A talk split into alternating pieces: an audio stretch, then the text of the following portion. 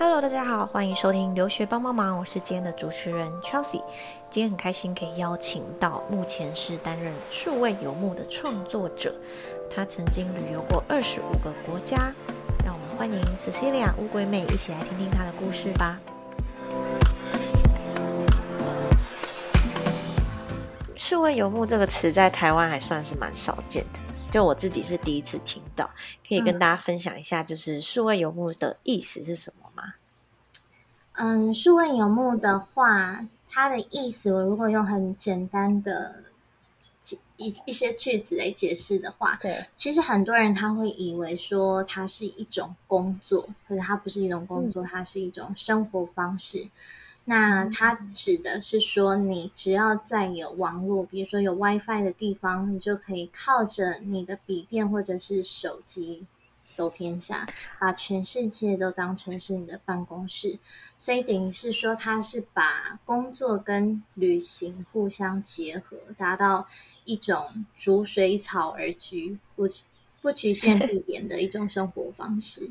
对，这就是所谓幽默。所以就是像是非常自由的网络工作者这样，然后很弹性，对，很弹性，你可以安排自己的时间。但这个东西有好有坏啊，有人可能就会变成觉得说生活跟工作它的界限很模糊。如果说你不知道一开始比较不熟悉这样子的生活形态的话，你可能会有这样子的感觉。不过现在社会好像越来越多人是走这一种自由行业，然后靠着电脑，然后就可以四处旅行，走走看看这样。对，我觉得它是一种未来的趋势，因为现在像很多国家，他们的观光产业受到重挫嘛，对，那他们就是想要吸引一些黄金族群去他们的国家消费。那其实有一个方式就是开放。比如说远距工作签证，或者是数位游牧的签证，对，然后吸引这些人去他们的国家，也是另外一种方式。所以现在有越来越多的国家都这样做。嗯，对。那因为你本身有旅游过二十五个国家的经验，这个是蛮多可以分享的。是本身很喜欢旅游吗？还是是什么样的契机让你就是想要去这么多国家看看？哇，我那时候真的是，我觉得是 那一趟旅行真的是开启我人生整个大转变。对啊，很厉害，一个小女生，然后 自己一个人，自己一个人去。对我那时候其实真的没有想太多，那时候才毕业没有多久嘛，然后我就去饭店工作。那我在饭店就是很一般的。一天也是上班十个小时啊，上下班打卡，对，其实也是过着一般很很很像类似那种上班族这样子的生活。对，那我那时候其实根本也没有想过说要出国这件事，是有一天就是很莫名其妙，我也是好好在当我的柜台人员嘛，在上班。对，那结果上班上到一半的时候，我就不知道。为什么哪一根筋不对？我就在想说，奇怪，我现在人怎么会坐在这里？对，有点类似我是谁，我在哪那种感觉。对，然后呢，我就在想，嗯嗯，奇怪，我为什么每天都在为老板卖命？可是我的时薪算算好像不到两百块。然后我就在想说，我每天都过一样的生活，就是上下班打卡，然后。好像除了上班之外，我也没有什么样的梦想，我也不知道自己未来人生的目标在哪里。然后我也不知道我人生我活在这里到底是为了什么。对，所以我那时候就开始在想这个问题。然后当我在想想想到一半的时候，我眼前就出现了一个广告，然后它就是国际职工的广告。哦，对，所以我那时候就在想说，哇，这该不会是在给我一种暗示？我就决定说我要去了，对，然后我就辞职，我就转头跟我妈说，妈，我要出国了。哇，所以你是很行动派，就是当下想到要做就决定去做。嗯，对，我当时真的是想杀向前冲的那一种人，而且。主要是因为那种感觉太强烈了，我觉得我必须要做点什么去寻找人生的意义。啊。其实也是因为那时候有喜欢上一个欧洲的男生啊，所以也是一方面借由这个又想去见一见那个男生，对，所以都有啊。就是也想要生活上有一些转变，不想要一直过一样的生活，所以让你想要踏上去欧洲的旅途。对，就是刚好因为这样的契机。嗯，哦，那你当初就是第一次就自己一个人出国嘛？然后就是到了德国、西班牙这边，还是有先去哪边旅游？哇，我那时候其实，嗯。我那时候是直接安排好，对一整趟的旅行，虽然没有说整个全部都非常 detailed，全部都排好，但是我知道说我就是要先到哪个哪个国家，然后再去当职工，所以我那时候是先从法国巴黎入境，然后呢再往比利时、荷兰，然后再到德国去当职工，然后当完德国职工两个礼拜以后。我就是在那边再旅行一下，之后再去西班牙跟瑞士，还有其他的国家。那时候我西班牙还有另外一个职工也是两个礼拜，所以我等于是去完德国的，然后再旅行一段时间，再接着去西班牙的职工这样子。哇，所以你嗯。就是你一次出国就直接去了好几个国家，然后待了很长一段时间，这样子吗？对，待那时候因为我拿的是旅行一般的观光签嘛，所以最多差不多也是待个差不多三个月，我就回来了。对，嗯，所以在呃申请欧洲签证上面，你当初是有做一些什么 research 吗？还是说有朋友帮你？还是都是你自己研究的。签证的部分，其实因为台湾的护照很好用，其实是签证这方面，我觉得不用太担心。对我那时候去的国家，基本上都不用担心签证这一块。主要我觉得是保险这一块要要安排好，就是不管你去哪个国家，你一定一定都还是要保险。对，嗯，我自己在德国就是有做那边的救护车，所以我就很庆幸说，我有我有保好保险这件事情。所以保险是在台湾就要先准备好，然后再飞过去。嗯，对我自己是先在台湾先保好。那如果你是数位游牧的话，其实现在数位游牧也有针对这一块的保险，这样子。嗯，所以有很多种都可以满足不一样的需求。OK，所以说这个旅游签，它呃申请下来，你就可以去欧盟的很多个国家这样子。嗯，你说拿一般的观光签证吗？对，对，因为台湾有很多地方，它是你要看它是是不是生根的国家，对。然后我那时候去的话，基本上都是不用另外申请签证。你如果是拿一般的观光签，很多国家都是可以让你待到，比如说九十天啊。对，你要看它是非生根还是生根，有的是可以加在一起，有的是不会另外算在里面。对，所以它有不一样的规定。了解。嗯，那你一开始在决定要出发的之前，或是？当下有心态上有做什么准备吗？还是其实是很兴奋，想说是要来一个冒险的感觉？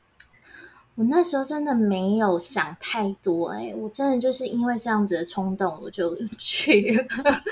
对，所以，嗯，有的人会说我很勇敢吧？对啊，很勇敢。因为有的人可能他需要做很多的准备，但我觉得如果你是那种，我觉得。做准备是好的，适度的做就好了。比如说，你可以去想说，你去到那边，可能前两三个晚上你要住在哪里？嗯，对。或者是说，哦，你大概你如果要当志工的话，你大概需要准备一些什么样的东西？一些基本的东西你还是要准备。但是我觉得也不用太过度提心吊胆，你就是当做去到一个新的环境去认识新的文化，认识新的人。对，主要是保持开放的心态啦，就是可以多学新东西呀，然后多看看，体验那边的生活。对，然后女生的话，我会觉得平常就不要太晚回家。对啊，因为一个女生去欧洲，因为有一些国家治安或是有一些区其实蛮危险的嘛。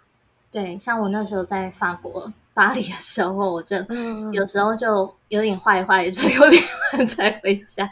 然后我就觉得会不会很危险？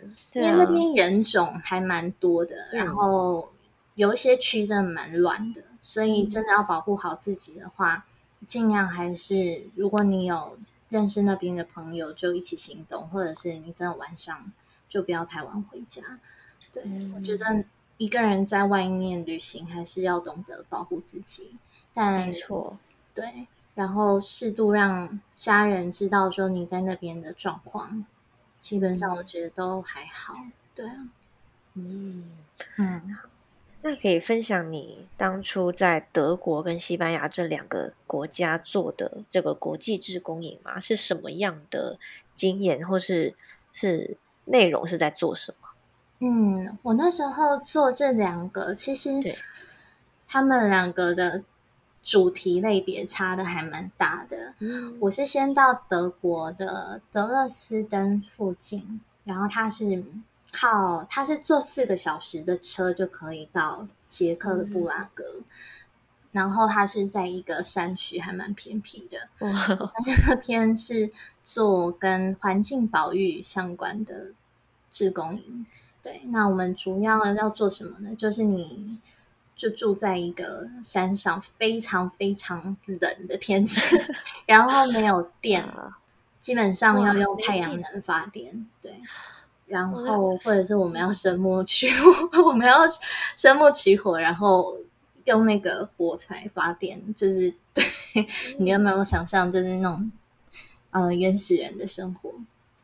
这真的会很难，就是跟一般的生活差蛮多的，差蛮大。而且那边也没有网络啊，我那时候也没有办法很常跟家人联系。对，然后再来是你也没有办法想要洗澡洗澡，那边基本上洗澡可能一个礼拜洗个两次就要偷笑。对，哦，所以你是在台湾就先报名好了这个志工营，然后去那边。对，我是先报名好，但我没有想到说那边的环境。跟我想象的差还蛮大，原始的，真的蛮原始的。对，所以我一开始去的时候其实蛮挫败的，因为真的太冷了。对，每天把我跟肉粽一样，然后睡在那个睡袋里面，在睡在那个帐篷。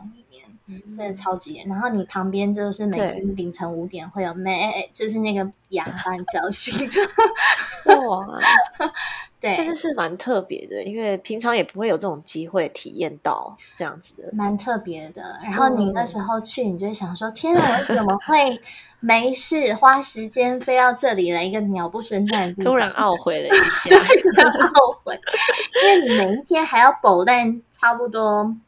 一个多小时，然后到一个呃没有人的地方，然后那边就是只有一堆草啊，然后几个房子，看起来就是非常原野丛林的地方。然后你要去那边，嗯，那个叫 collect hay，就是你要去那边收集一些稻草啊。男生可能就会开一些车子，然后把那些稻草收集起来。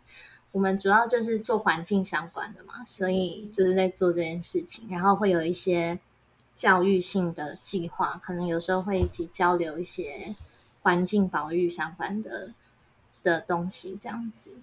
对，但是是蛮有意义的活动啊，帮助整个环境，然后可是做的工作可能是会有一些出工这样子。对，就比较劳力性的工作。嗯，对。那同行的人是很多亚洲人吗？还是说都是外国人比较多？那时候只有我那一批只有我一个亚洲。哎，没有那一批那一批其他就是有俄罗斯、嗯，土耳其，然后西班牙人、德国人，然后基本上就是像来自。各国都有。我我一个人来自台湾这样子。对，哦，我但是也是一个不错的机会，可以多元文化的交流，认识一些来自各个地方的人。嗯，因为你真的会学到很多不一样的文化，你也会遇到很多不一样的文化冲击。对，哦，那短时间内可以体验到很多东西。对啊，那后来我到西班牙做的就是文化节庆，它又是另外一个完全不一样的，就是说，嗯呃，也是需要做一些些劳力的工作，比如说像，嗯，打扫一些东西，或者是他们那边是一个小村庄，然后每一年会有来自世界各地的表演者过去，所以我们可能就是要帮忙学习怎么煮饭啊，然后煮饭给他们，然后还有帮忙一些节庆的东西。嗯，对，这个听起来蛮好玩的诶。这个真的蛮好玩的。对我那时候去到那边就觉得哇，跟前一个比起来，的天哪！所以大家可以考虑像这样子的节庆，也可以顺便就是亲眼看到他们整个筹备的过程，是蛮有趣的。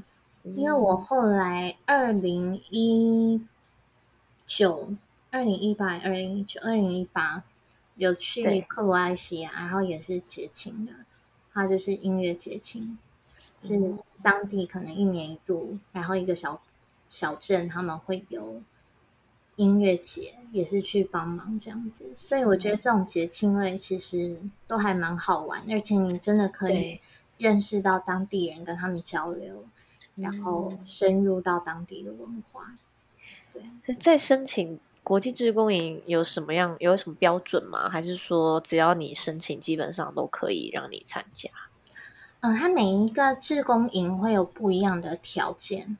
那大部分的话，可能针对年龄这一块，很多啦都是十八到九十九岁，基本上哇都可以。就是 哦，那也是欢迎，就是因为是做志工嘛。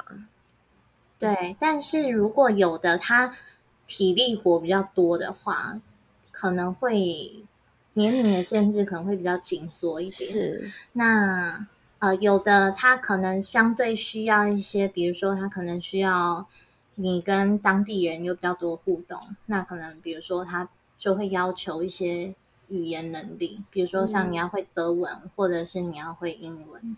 哦，对，那每一个每一个志工营的条件不太一样，不过我觉得基本上，如果你的英文是有基础绘画的能力，或者是都可以。基本上敢表达跟别人一起互动的话，我觉得其实不会太困难。嗯，那在你去过欧洲这么多国家，然后体验了这么多文化，你觉得有哪边是你最喜欢，或是对你影响很大的地方？我觉得我那时候一开始去德国，我，就吓到了，因为我就发现。哇，我那时候德国两个德国 leader，然对后他们是真的蛮严谨、很有规划的两个嗯人，对。然后，但是我就发现说，哎，西班牙相对来讲，他们就蛮随性的。比如说，我们可能约定好说，哦，隔天可能早上八点起床，那西班牙人可能就晚晚就十点慢慢起床，哦，是他们比较 free，他们就真的很 freestyle，对。然嗯后就是很乐天的那种个性。那时候我就发现，哇，这两国的文化也差太大，就是你很明显可以感觉到文化的冲击。那甚至那时候真的是文化差。那时候我记得有一次，我跟其中一个德国的 leader 对，去买东西，然后那时候车上只有我们两个。那个 leader 就突然问我说：“哎、你觉得我是一个好的 leader 吗？”我想说他怎么了，然后我就说：“哦，是啊，我觉得你是啊。”他就说：“可是我觉得我不是。”我就说：“怎么了？”他说：“嗯，因为这几天我觉得好像，我觉得我们好像规划好要做什么事，可是大家好像那个有有点散漫，然后我们可能规划好要做的事情都没有真的按照那个计划去做。对，哦。然后我自己就想说你在说 西班牙人，对，他就觉得很沮丧，然后就开始跟我说、i miss my girlfriend，就是他就开始流眼泪，你就看到一个平常很严谨、很严肃的德国人在你面前流眼泪，然后我那时候也很慌张，不知道怎么样安慰他，你知道吗？哦 然后我那时候说 I miss my family too，然后我就陪他一起哭。天哪！哦，不知道德国人是这样的个性，是蛮妙的。德国人真的蛮 organized，所以嗯，我觉得西班牙人跟他们一起真的是挑战他们的极限。他们文化是完全是差非常多的。对，哇，然后再来就是我，因为我那时候第一次参加这样的志工营，我其实那时候对个性非常的害羞内向，是嗯不太敢主动跟人家交流和讲话。是但我发现很多的外国人，应该说西方人，他们会想要去参加这样的自工营，其实他们都是非常 open minded，、嗯，所以我觉得自己要有一个准备是，你真的要勇于开口，勇于表达你的想法。就是你直来直往没有关系，因为我觉得大家都非常的很很直接、很开放，就嗯有什么想法你就直接跟对方沟通嗯就好了。对，接触这些文化，也让你就是自己可能变得更更加的 open minded，然后可以更勇于沟通这方面。有，我真的觉得，呃，当你跨出你自己平常不会去接触的那些对，的舒适圈以后，进步了。对你真的会一点一点的往前进。只要你愿意去做一点你平常不会做的事情，或者是去挑战自己，一定都对会有差。适时的跨出一点舒舒适圈，不然生活可能就都会是一样的。对啊，对啊，对啊嗯，嗯。所以你在欧洲还有去体验沙发冲浪这个经验吗？可以跟大家分享一下这个故事。哇，我体验还蛮多沙发冲浪的我觉得女生去沙发冲浪，因为就是怕会不会很危险，还是其实是蛮受欢迎的。危险这一点，我觉得要看你是怎么样选择你的沙发主。对，嗯，嗯，我觉得透过网站嘛，好像有怎么样的门路可以去找。对，它就是一个叫 Couch Surfing 的网站。嗯然后，呃，你可以在那边写信给你想要找的沙发主，就是 host，他就看你们两个的时间能不能配合。那他那边是不是刚好有多余的空间，能够让你去他家睡几晚这样子？所以当初是想说要节省旅费，然后也顺便体验看看，就去报名。那时候我就觉得这个东西对我来嗯讲很新奇，然后我已经想要尝试很呃一段时间了吧，因为在台湾你比较不太可能就是住对别人家这样子。那我就觉得好，那我我就要去试试看，因为我就是一个 傻傻向前冲的人，所以我就、嗯我就开始尝试。对我第一次尝试是在荷兰的阿姆斯特丹，哦，他那时候真的还蛮惊险的，我只能这样 说。怎么说？嗯呃，那时候我很刚好有在那个沙发冲浪的网站有一个十九岁女生，台湾女生，对，然后她就跟我说，她也想要尝试沙发冲浪。那因为那时候我也没有尝试过，所以她就说，那我们要不要一起找一个 host？、我就说嗯好啊。然后那时候也没有什么经验嘛，对，然后又刚好时间又快到了，我就想说啊，真的不知道要去住哪里。这时候就好巧不巧，有一个大概二十几岁的意大利男生，他就是住在阿姆斯特丹的厨师，然后他就说，呃，就是说，嗯，你们要不要来住我这边？他就主动写信给我，嗯，对。然后我想说，这个人也没有什么评论，然后 看看起来是帅帅的，可是没有任何评论。然后哦照片几张，然后 看起来好像蛮 friendly，然后我想说啊算了啊，就他，因为还有另外一个大叔也邀请我去，可是那个大叔很明显感觉就偏呆，所以我没有别无选择，哦好可怕。哦就好，对，我就去住他家。结果我那时候跟那个女生约好在阿姆斯特丹的车站有一个 information center，我就说好，我们就约在那里对。就好巧不巧，我从比利时要坐火车过去，而且我不是只有坐一段火车，我是还要接两三段，然后我中间就坐错车了。对，然后啊，坐错车就算我手机刚好没有电，我没有办法联络他说我会晚到之类的。对，哇，所以我那时候蛮恐怖的。很恐怖。我那时候刚刚约，啊我记得是约嗯八点吧，然后我应该晚了差不多一个小时多我才到。啊，然后我而根本就且又联络不到我到底还在不在那边嘛，所以我只能嗯走过去那个 information center 找他，但是我都没有找到他。然后我就嗯非常焦急，因为我不知道说，那他今天晚上要住哪？那我今天是不是要一个人过去？我那时候脑袋非常 混乱。然后呢，后来我就在那个车站很大，我在那边绕来绕去，我才发现说，哦，原来那个车站它有两个 information center。哦，所以你们会，你们就是错过了。所以我那时候走到另外一个发现的时候，我才发现啊，那个有一个亚洲女生的背影，然后在那附近，我就在想说是不是她？啊，所以她等了你真的是她。很久，这样子。对，然后我就觉得很不好意思，但后来我们两个那个，要记得出国要带行动电源，不然没对电就很麻真的烦。对要带行动电源，啊，所以这很重要。所以然后来有成功，嗯，我就找到成功她入住了。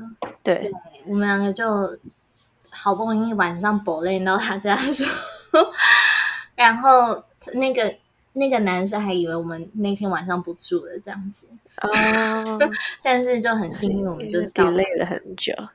对，所以那天晚上就非常的惊险，我们就 想说哇，第一次尝试沙发冲就这么刺激，天哪，吓死谁！对啊，对，然后在那边就发现说，哎，我们三个人刚好都是素食者，很巧这样子，哦，很巧。然后蛮有缘的，对啊，蛮有缘。然后因为嗯，荷兰你知道有一个东西很有名，两个字嗯，叫做大麻。对，没错没错，那那时候呃，那个男生他家里就偷偷种了大麻在他的衣柜里面。哦，然后呢衣柜就让我们好酷哦，参观，我们就觉得哇，好酷！你知道，他就很认真我们说：“哎、你们要不要尝试看看？”嗯然后我心里就想说：“哇，不好吧，这个东西感觉很可怕。不过去荷兰是可以尝试一下，对，” 对，但是那时候很还是会觉得怕怕的。然嗯后那个女生她就说：“哦，我跟你说，我不行，我不能试，因为我我爸在我出国前的时候就已经警告我，我不能做任何 违法事，或者是任何奇奇怪怪的事，比如说什么抽烟啊、喝酒啊，啊，那大麻就更不用说了。所以还 是你尝试哦。嗯，对，然后我那时候就一直一直抗拒，可是他就说：“哦，万一这是你最后一次来阿姆斯特丹，你这辈子都不会再来这个地方，怎么办？”没然后我就被说服了。啊，所以是第一次尝试 这个东西，是大妈，就是在沙巴冲浪这个经验里。哦，而且还可以认识当地的朋友，带你们一起体对验，这样其实蛮好的。对啊，很有趣安全一点啊。对还可以交朋友。对，但所以是后来，嗯，交到损友啊，因为他叫你尝试，他自己不是。哦，嗯，所以后来也体验了好几次的沙发冲浪。对，在后来也体验很多次，我就觉得哇，这真的是一个很有趣的经验，因为你没有办法想象说，为什么会有人愿意让陌生人来到他家住？对，对，这是我原本没有办法想象的。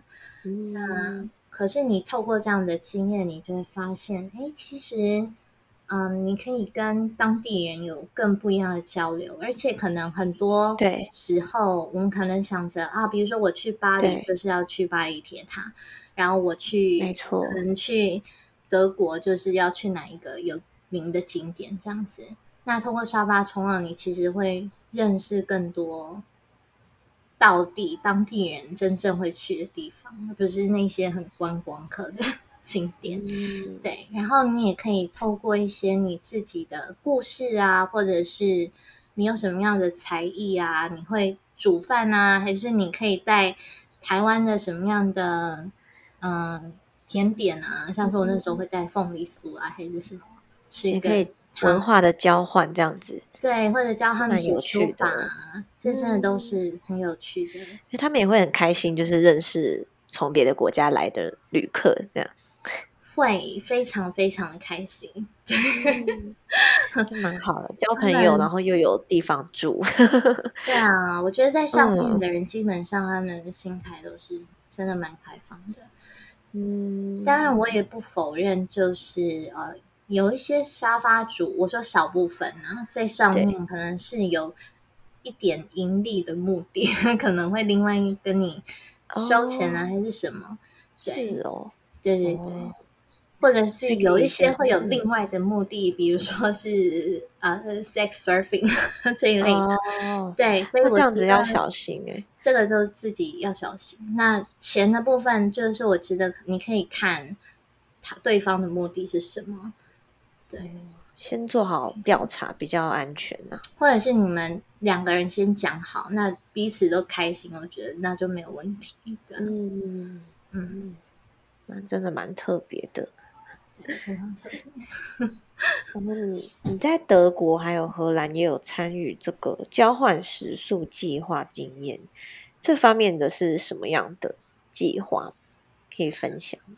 它是一个叫做 Hellbacks 的网站，那嗯基本上就是你可以跟上面的一样，上面的 host 讲好说，哦，你要去他家大概多久？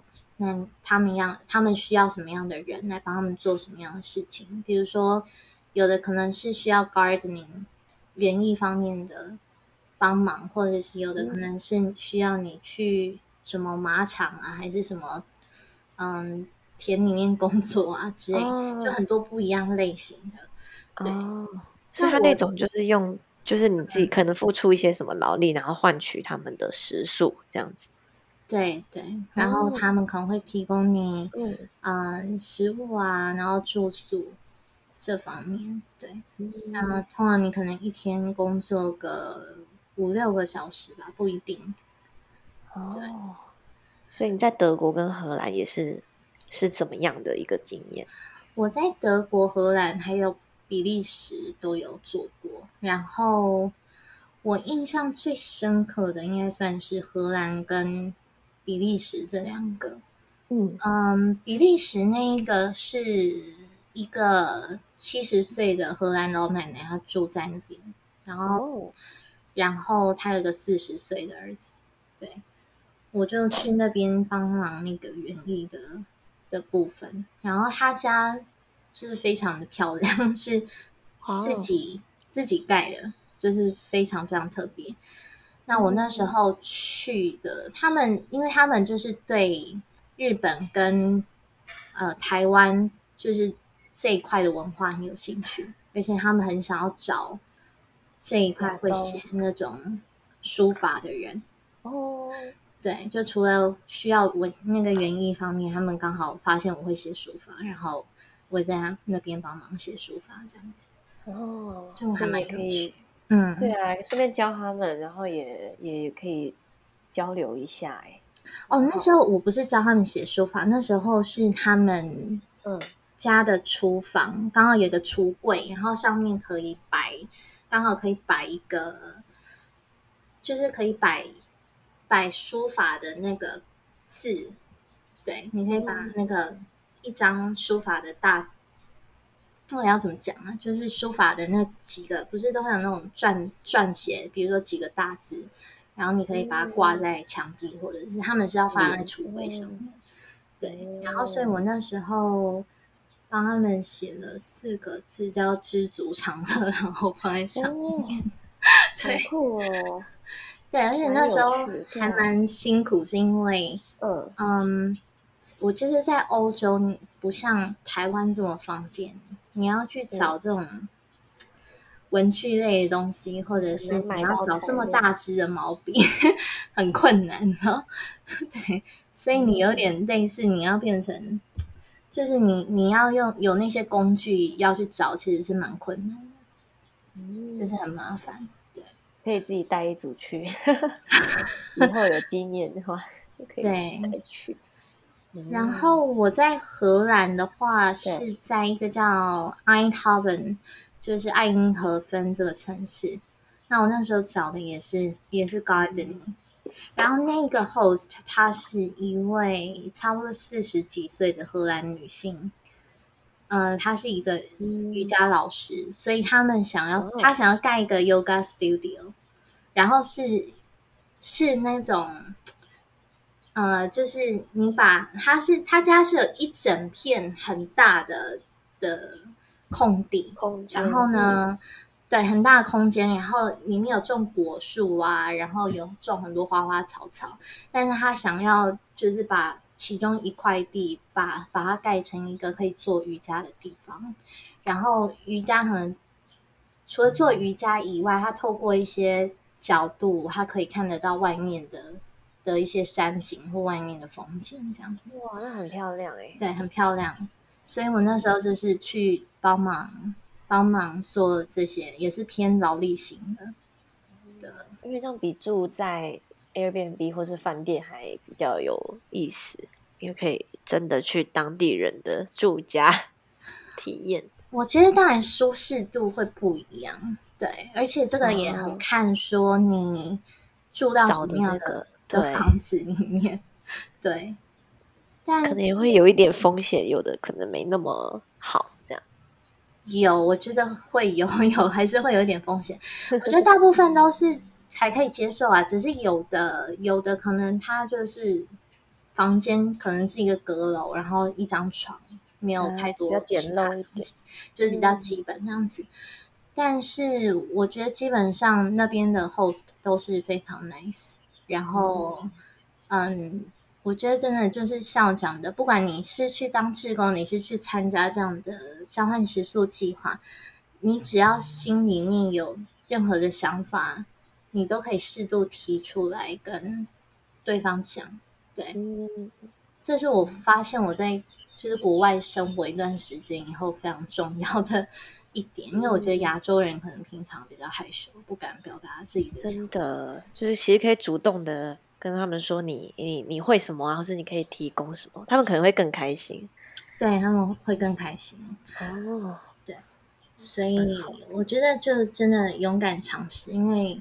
这些其实都是很不错的经验，而且你参加这样子的计划，你自己其实还是会有不少时间，比如说周末啊，你可以去附近的，比如说当地的市集啊，看看是怎么样子，或者是你可以骑脚踏车去附近的哪一边逛逛，就探索一下，我觉得都很好玩。嗯嗯嗯，所以你之后还有去到泰国？是旅游吗？还是是去工作？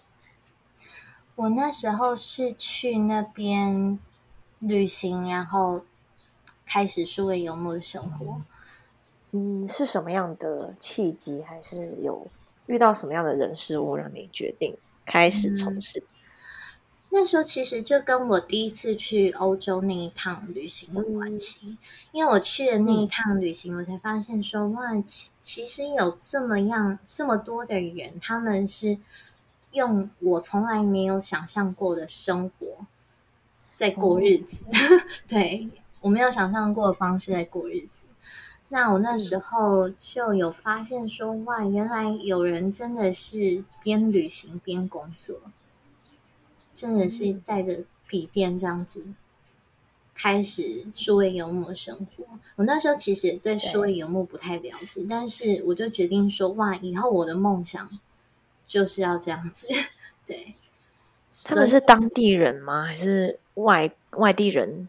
带一台笔电到那边工作？呃，有比较多都是我认识的是外地人哦，然后到一个国家，然后就住在那边。所以你就发现有这个样子的形式，可以边旅游边工作。对，或者是说我也有看到，我在沙巴冲浪的时候也有看到有一个荷兰的男生，他是呃住在西班牙，然后他两三年都是住在他的 van 里面，然后他就自己改造他的 van，他就住在里面两三年，然后他还用这个 van 来。来 在 Couchsurfing 上面 接待接待沙发客，我就觉得哇，这也太酷了！他生活非常的对啊，这个很很 free 耶。对，这真的很 free，我就觉得哇，怎么天啊，这世界怎么有这么多人这么酷，就是这样子在生活。就是没有离开台湾，好像都没有没有办法想象说，其实是可以这样子赚钱，然后这样子生活。对，很多我们觉得不可能的事，其实每一天都在发生，只是我们没有看到而已。嗯。嗯，所以我那时候就决定说，那我如果要达到这样的生活，我觉得唯。一一个方式就是透过网络行销。那。我那时候就决定说，那我要开始学网络行销，所以我那时候很疯狂，我就花了二十一万去学一个 网络行销的课程。哇，你说线上还是说是有学位的？呃，线上课程，然后他是嗯一个教练，就是我会跟他嗯一对一学这样子。对嗯，然后，所以我那时候算是因为这样子，中间开始赚到钱嘛，开始在网络上有收入，然后我就决定说，好，那我要开始去泰国尝试这样子边旅行边工作的生活。嗯，所以去泰国就是开始以这个 freelancer 的签证吗？还是说什么样的签证可以去？我那时候其实没有没有用 freelancer 的，我就一样是用观光签进去，但是它哦这样子其实会有一个比较灰色的地带。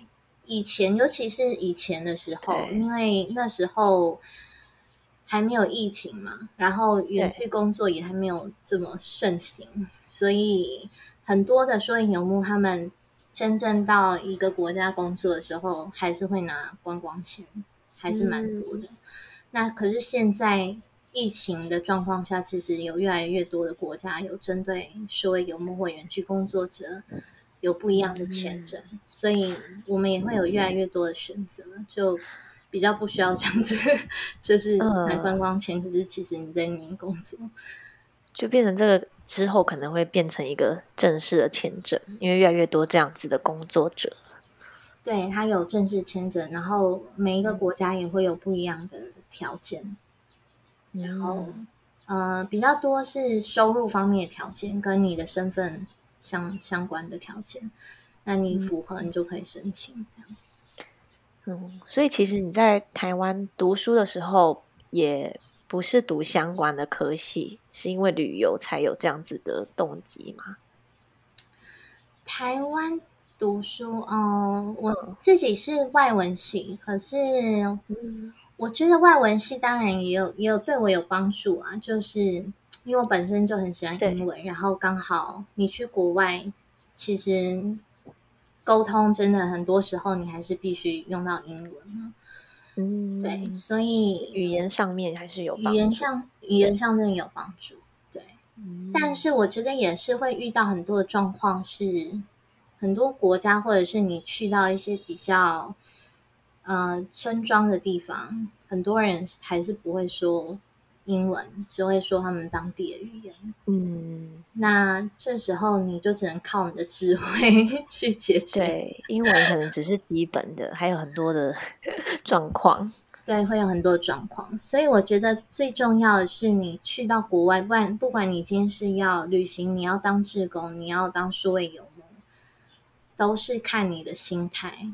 对，因为你、嗯没你，只要是一个人在外面，你一定会遇到很多的状况，那你必对。须要冷静下来去面对跟解决，因为就只有你一个人，然后很多时候是没有人能够帮你的。嗯。嗯，所以你现在的工作形态就算是是完全的自由业。那我觉得现在很多人可能越来越想脱离上班族的人生，就是但是可能不知道要从何下手。如果是你的话，就是会给大家什么样建议，或是要怎么样开始起步，才可以当数位游牧这一块的工作？嗯，其实我做这一块一段时间以后，我发现说，很多人真的很向往这样子的生活。可是啊，应该很羡慕你的工作。会，他们会跟我说，但我觉得。其实每一个人都有机会做到，当然我并不是说数位游牧这样子的生活是适合每一个人，但我要说，如果这是你真正想要的话，我会说你你是绝对可以百分之一百，我跟你保证你是绝对可以做到的。那只是说很多人他会觉得说，我现在可能没有可以在线上赚钱的技能，或者是说我不知道要怎么样开始。对，所以我会觉得说，呃，如果是你不确定你自己有什么样的技能，其实这块，呃，你要换个角度想，就是基本上只要能够把在传统办公室做的工作，把它可以转换到线上的技能，其实都可以。那这方面我会比较建议是从你自己的兴趣，或者是你本身现在有的知识或者是技能去延伸。对，但你要想，你你真正有热情的是什么？或者是说，它不一定是你的最爱，但是，但是你对这个东西有一定的兴趣，对，嗯嗯，就不一定要会是一个很很厉害啊，或是很伟大的东西。其实是你可能平常有在做的事情，都有可能变成一个专业。没错，我觉得你说的很好，因为很多时候。很多人会不敢去做这件事，是把它想的太困难了。对，对我举几个比较常见的，比如说，嗯，以说人游牧这一块来讲，很多人会做的是文字方面工作，像是写文案、写部落格，然后其他的可能是写程式啊、平面设计、翻译、影片剪辑，嗯，这些都是很多可以当成的。对，那甚至是就像我刚刚讲的，你要发挥你的创意去想，跟你自己有关联的，然后你自己本身有的可以延伸出来的东西有什么？对，你要把它掌握住。那再的话，我觉得是可以去想说，你想要用哪一种形式开始数位游牧？比如说像呃，我一开始是从自由接案。这样子对的形式开始的，那也有很多人，他可能是在公司底下来当远距工作者，那这样子的形式可能又分成全职或者是半职，对，所以有有点不太一样。那另外一种的话，就是像我现在这样子，我是经营自己的线上事业，所以比较像是创业。嗯，对。那我自己会比较建议是说，如果你比较不想要在公司体制底下的话，你可以从自由接案开始去尝试，然后再一步步走到后面，看你自己有没有想要创业。但我自己会觉得说，现在其实如果你用个人品牌，或者是像现在有很多人在经营自媒体，其实这是一个蛮好的切入点。嗯，凡事都要先开始做才会知道了。一步一步的来，所以我很想要跟大家说，就是如果你不愿意将就自己不喜欢的人生的话，那你就要从现在开始创造自己喜欢的生活。因为只有你，当你做出不一样的选择，你才有可能走向你想要的自由。没错，就像你当初毅然决然的要旅行一样。对，我觉得我做的事情，当然可能不一定是一个好的示范，可是。我真的觉得，如果当下我没有做那样的决定，现在的我可能就不会是 在做经营自媒体啊，或者是说，呃，很多人会觉得，哎，你为什么不去好好上班，找一份正常的工作就好？我们这种人就是在 很多人的眼里是那种不正常的人，但我觉得至少这是我自己。知道我真正想要做的事，也是我自己喜欢做的事情。对，那而且我这样很觉得每一个人都要去思考，你真正让你觉得有活着的感觉的那件事情是什么，然后就勇敢去做。对，因为我看你有说，就是要找到热情的的这个动力，才有办法一直做下去，然后可以很开心的做，不是只是可能每天上下班这样子。对我自己是觉得说，除了自己要有一一定程度喜欢这件事情之外，然后再就是你要有这件事情要会给你一个使命感，就是啊、呃你可以为别人带来什么样的价值？这个东西，我觉得它甚至大过于热情。对我来讲，嗯，这个就是有意义的。有人会告诉你说：“哦，我因为看到你的什么文章，或者是我因为上了你的课，还是我因为听了你的讲座，然后我决定要做什么样不一样的事情。”其实这些话会真的会为你带来很大的激励，会让你一直想要做下去。是，对，所以你目前的呃工作内容就是有很多种，像是网络行销、创业，然后还有 podcast，这些是都有关联吗？还是说都有不一样的内容？嗯，我觉得都是有关联的诶，因为我的嗯 podcast 主要也是在分享一些跟呃创业啊，然后顺游牧跟自由工作这一块，所以我邀请的来宾也比较多，是偏向这一类的。对，哦，那其实我觉得我的事业就是分很多不一样的管道，然后想要把它嗯从不一样的管道扩散出去，让嗯。更多人有机会接触到数位游牧这样子的的概念或这样的资讯，那嗯帮。助更多想要成为数位游牧或者是真正去过自己喜欢生活这样子的人。对嗯所以说从不同的资源管道，但是其实都是要帮助大家更可以这样子行销自己啊，或是透过网络赚钱。对，因为我觉得这这是我自己想要做的事啊。然后，不管是从声音、文字，或者是嗯，透过一些咨询的服务，还是未来我有打算要写书，所以、哦对，就是我觉得一个人可以有很多不一样的面向，然后你可以透过很多不一样的管道去把你的理念把它壮大。对，嗯，我觉得这刚好也符合这个斜杠的概念，因为现在，呃，你可能不用局限只做一件事，像像你可能就有 podcast 网站啊，然后课程等等的，都可以整合起来，然后让你的这个事业更壮大。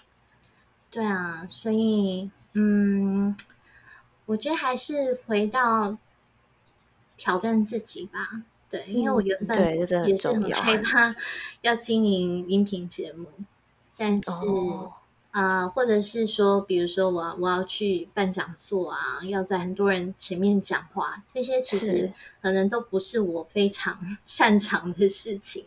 但是我真的觉得说，不是你擅长，不代表你不能尝试嘛。对嗯你还是可以尝试看看。那像我现在做音频，我其实就觉得，哎，我其实蛮喜欢做这件事情。那你也可以，因为透过它，你不是只有帮助到听众，你不是只有呃让自己的节目曝光，可能很多的创作者他是很努力的，可是他一直都没有被看见。那你邀请他上节目，他也会被更人更多人认识。我觉得这也是对我来讲是一件蛮有意义的事情。是真的，这很重要。觉得一路就是你，你可能不断的挑战自己，然后突破舒适圈，才有办法到现在成长这么多，都是靠自己一直慢慢的去挑战。对，不要害怕尝试，很重要。或者是你会害怕，或是你你还是 你还是 要硬着头皮，对，没错做，因为呃，像我自己会觉得说，呃，如果我没有做对，这件事情的话，我没有去突破我自己的舒适圈，那我我有什么样的资格去鼓励别人去 突破他们舒适圈？所以当我有有这样的想法的时候，我就会觉得好不行，那我就要去做。所以你可以自己逼自己找一个理由，就是好好不行，我一定要去做，还是什么？好，你可以说哦，告诉你朋友说哦，不行，我就是我已经说好我要减肥五公斤，您说出口你就要去做。对啊，对啊。需要自己要有这个意志力，还有决心啊，对，很重要。嗯，好，大家有有那个疑问，也可以去乌龟妹的你们的 podcast 叫做《屡创浪人》，来去听看分享。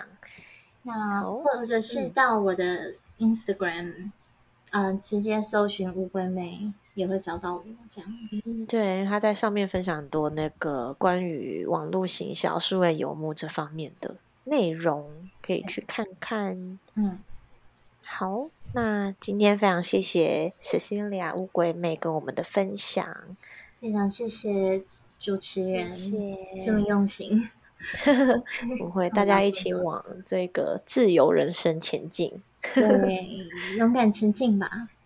没错，这个非常重要，大家一起加油。好，好，谢谢你。那我们今天采访就到这边结束喽。好，拜拜，再见，拜拜，拜。